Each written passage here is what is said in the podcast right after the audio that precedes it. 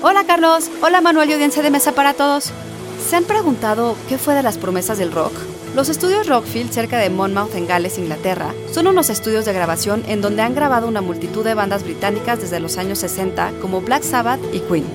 En agosto de 1975, Queen grabó ahí el álbum A Night at the Opera, incluida su pieza maestra Bohemian Rhapsody, que además fue compuesta en el piano que había en el estudio. Y Liam Gallagher, el vocalista de Oasis, le prendió fuego. Psy Institute. Masterpiece Your Life.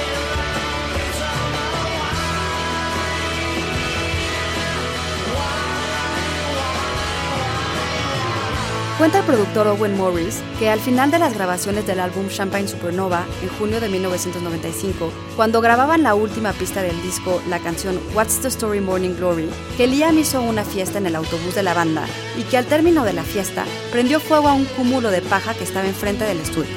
El fuego no tardó mucho en propagarse y fue así que terminaron pagando millones de dólares por los daños. ¿Cuánto ha cambiado desde entonces? ¿Cuánta gente especial que ha cambiado, como dice la canción, esas vidas extrañas que se vivían mientras todos ellos vivían en el high de la fama? Todos son cenizas.